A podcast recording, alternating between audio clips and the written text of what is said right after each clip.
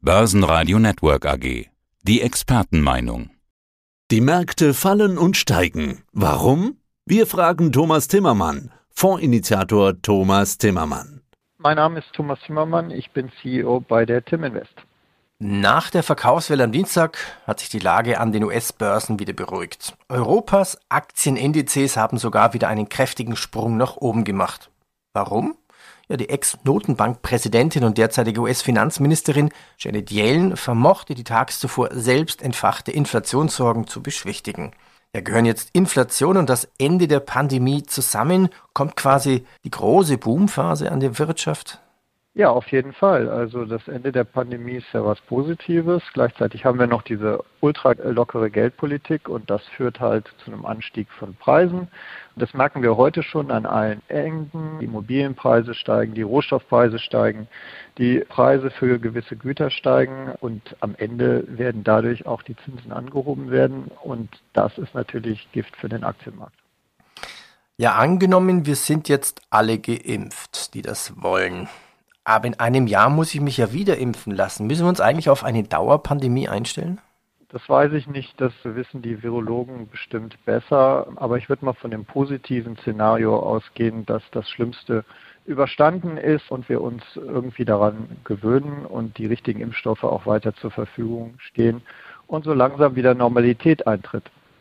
Was passiert gerade an den Börsen? Schmilzt der Traum von 16.000 Punkte oder gar 17.000 Punkte im Sommerloch dahin. Ist der DAX weiterhin stark? Die Anleger nutzten den Rücksetzer ja zum Einstieg. Wie stark ist denn diese Korrektur ausgefallen jetzt?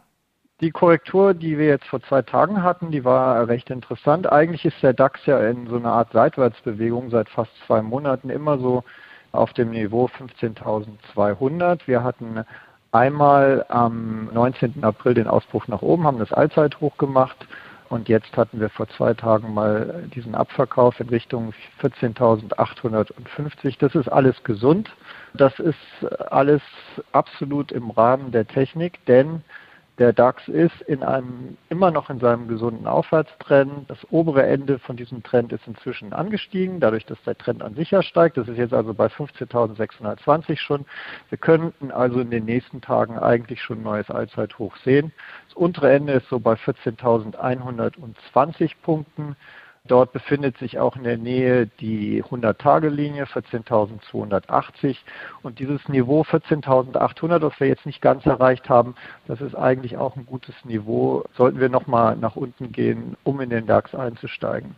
Aber im Moment sind jetzt auch schon einige Tage vergangen, seitdem wir das Allzeithoch gesehen haben. Das heißt, der Markt konsolidiert sich schön aus.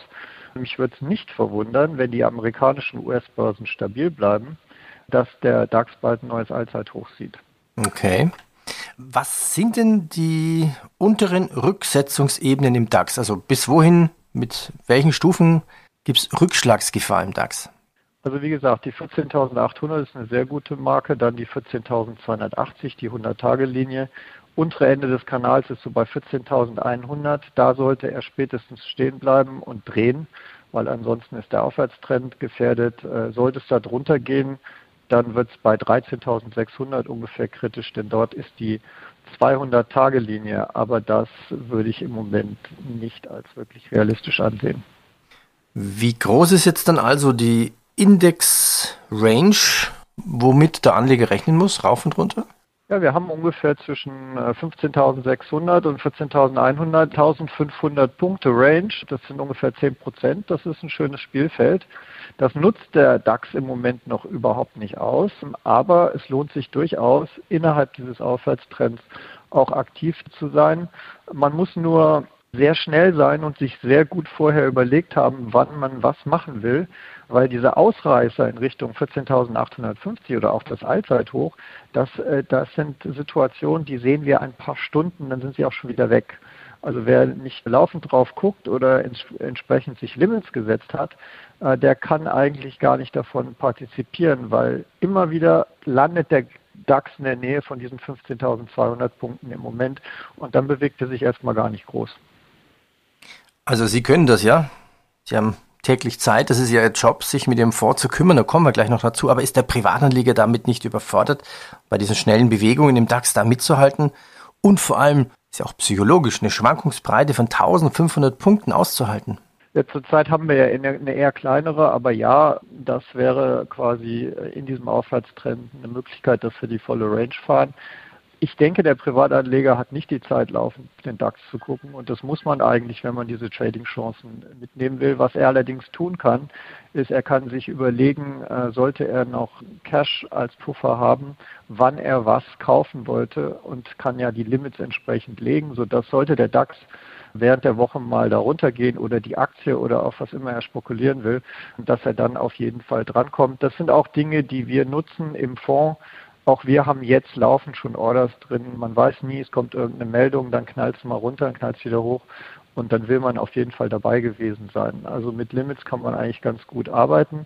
Aber das Wichtigste ist eigentlich, da die Chancen immer nur sehr kurz sind, dass man sich vorher eine Strategie überlegt hat und vorher genau weiß, was man wo machen will. Man muss jetzt schon überlegen, wann will ich aussteigen, wann will ich wieder einsteigen, wo sind meine Limits. Es ist egal, ob man einen Index handelt oder eine Einzelaktie. Mit welcher Taktik gehen Sie eigentlich jetzt bei Ihrem Fonds vor? Ihr Fachgebiet sind europäische und deutsche Aktien. Zu wie viel Prozent sind Sie denn investiert? Ja, und wie gehen Sie mit Rücksetzern um?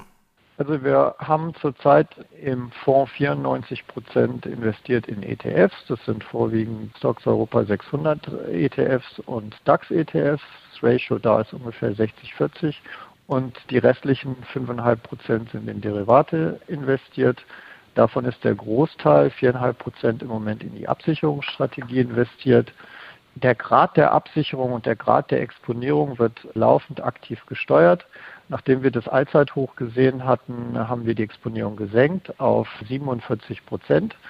Und als wir jetzt vor zwei Tagen in Richtung 14.850 unterwegs waren, haben wir sie sukzessive wieder hochgenommen, sodass sie jetzt bei 65 Prozent liegt. Äh, Ziel ist es halt, möglichst viel von der Aufwärtsbewegung äh, mitzunehmen. Die Benchmark ist ja der Stocks Europe 600. Davon haben wir im Moment knapp 75 Prozent der Aufwärtsbewegung seit Vorauflage mitgenommen. Äh, und da liegen wir eigentlich ganz gut. Es wäre natürlich ein Traum, wenn wir sogar den Index schlagen könnten, obwohl wir eigentlich permanent immer eine aktive Absicherungsstrategie mit dem Fonds mitschleppen. Das Gute aber an der Absicherungsstrategie ist, wir können eigentlich immer gut schlafen. Das ist ja auch wichtig, ja. Immer gutes Gewissen und zumindest Ruhe haben. Aber was macht der Privatanleger? Also wie sollte sich der Privatanleger absichern? Sie sagten ja jetzt auch, eine Absicherung im privaten Portfolio ist nicht sinnvoll wegen der möglichen Beschränkung der Verrechenbarkeit von Verlusten. Wie können Sie das lösen und wo ist das Problem beim Privatanleger? Ja, das Gute im Fonds ist, dass die Verrechenbarkeit von Verlusten und Gewinnen aus Termingeschäften besteht. Und ansonsten wäre die Strategie auch gar nicht möglich, die wir zurzeit fahren, weil wir würden auf den äh, Gewinn voll besteuert und könnten die Verluste nicht gegenrechnen. Und äh, die halten sich so ziemlich die Waage zurzeit in der Strategie. Insofern sind wir sehr froh, dass diese Regel, die für Privatanleger Anwendung findet, im Fonds keine Anwendung findet.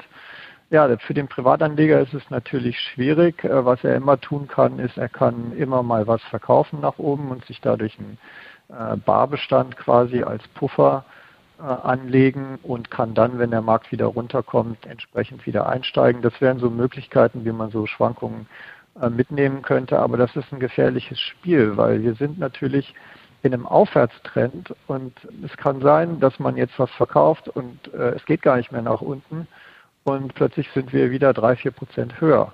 Da ist der große Vorteil, den wir eigentlich haben, dass wir mit Optionen arbeiten können. Das heißt, der Fonds ist nach oben offen, obwohl er diese, diese Absicherung an Bord hat. Und automatisch kommt die Exponierung dann zurück, wenn es hochgeht. Aber wenn es runtergehen sollte, dann haben wir die Absicherungsstrategie da, die einen Großteil der Verluste eigentlich abpuffert. Das haben wir jetzt auch gesehen vor zwei Tagen. Da hat der Fonds wunderbar nach unten standgehalten. Äh, während der DAX seine 3-4 Prozent gefallen ist. Herr Timmermann, wer jetzt mehr wissen möchte, wo soll ich mich einloggen? Ja, in unserem Blog findet äh, der Anleger den aktuellen DAX-Chart, den Trendkanal und die ganzen äh, Marken, die ich gerade erwähnt habe. Also an der Hosse teilnehmen, trotz Absicherung, das ist möglich. Die Vorteile der Absicherung natürlich auch tiefenentspannt schlafen und tiefenentspannte Interviews geben. Herr Timmermann, ich danke Ihnen. Ich danke Ihnen, Herr Heinrich. Mehr dazu unter www.timblock.com von Thomas Timmermann. www.timblock.com mit 2M. Börsenradio Network AG. Das Börsenradio für Privatanleger.